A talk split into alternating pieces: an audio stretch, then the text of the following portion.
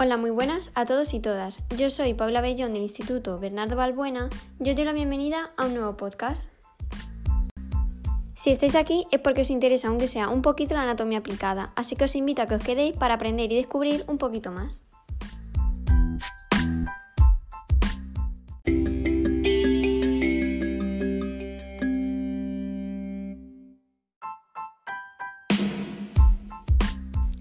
En el podcast de hoy os hablaré sobre el Ayus valgus, que bueno, así al parecer es un nombre un poco raro, pero es más conocido como el juanete.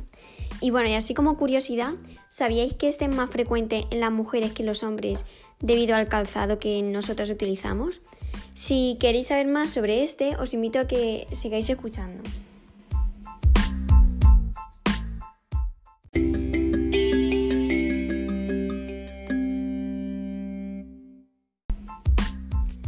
Voy a comenzar explicando un poco eh, qué es, sobre todo para aquellas personas que no sepan muy bien de qué trata.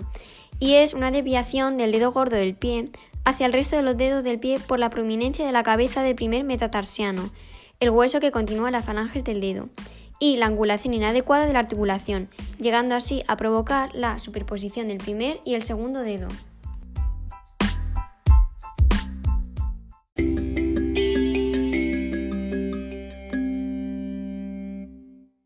¿Y cuáles son las causas del ayus valgus? Aunque existen diferentes causantes que originan la aparición de estos juanetes, eh, como he dicho antes, afecta a un mayor porcentaje de mujeres por su relación directa con el uso de zapatos de tacón. De este modo, el número de personas que lo padecen también aumenta considerablemente a partir de los 60 años. Estas son algunas de las causas, como por ejemplo herencia genética. Las personas que tienen familiares que sufren juanetes suelen ser más propensas a desarrollar este tipo de malformaciones a lo largo de su vida y con mayor frecuencia a partir de los 40 años. También condiciones físicas del pie. Tener pies planos, el dedo gordo demasiado largo o algún desequilibrio muscular puede producir la aparición de juanetes. Como he dicho antes, un calzado inadecuado y uso excesivo de tacones. Usar frecuentemente zapatos demasiado estrechos o tacones altos puede provocar la aparición de esta patología. Por eso siempre se recomienda el uso de un calzado que sea cómodo y que no perjudique a tu salud podal. Eh, también padecer alguna enfermedad, como la artritis eh, reumatoide, que es degenerativa y afecta a la salud de los pies. También otras condiciones como la obesidad, que afecta directamente a la aparición de deformaciones.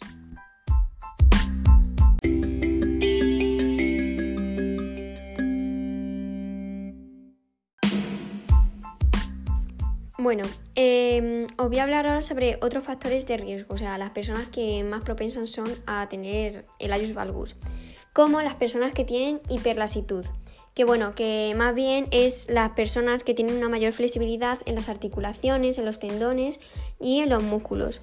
También en las personas con pie egipcio, que es el tipo de pie donde el primer dedo es el más largo que el segundo. También eh, las personas que tienen el pie plano, la edad, como he dicho antes, la ayus valgus eh, suele aparecer entre los 40 y 50 años de edad, la menopausia y la obesidad, que provoca eh, una pronación del pie que facilita la aparición de este.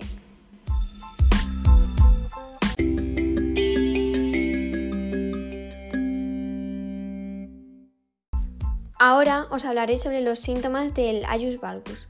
Em, en los juanetes existe una inflamación dolorosa del borde del pie en la zona de la unión del dedo con el resto del pie.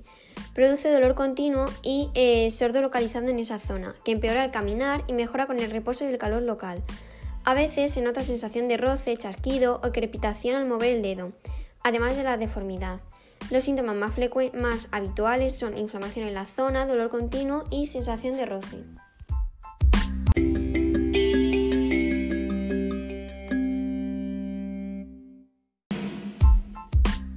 Respecto a cómo se trata, eh, se suele tratar con medicamentos antiinflamatorios, analgésicos, fisioterapia, aplicación local de calor o frío y evitando las actividades repetitivas que agraven los síntomas. Es muy importante utilizar un calzado adecuado evitando los zapatos de puntera estrecha o el tacón alto. Es preferible elegir un calzado de horma ancha que no roce en el juanete con la piel superior blanda y adaptable. Y en ocasiones las almohadillas en la zona del juanete alivian el dolor, también pueden ser útiles algunas soluciones ortopédicas que deben recomendarle el médico. La inmovilización temporal de la articulación del ayus puede resultar beneficiosa. Si estas medidas no funcionan, la infiltración local puede ser beneficiosa.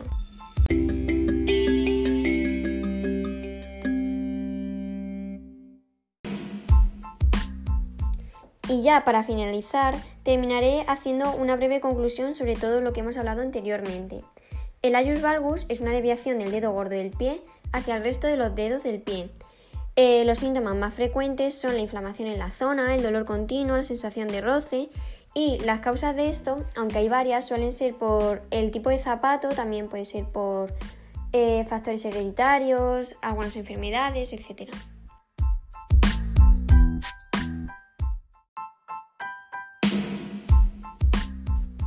Y esto es todo por hoy. Espero que os haya entretenido y a la vez os haya servido de ayuda.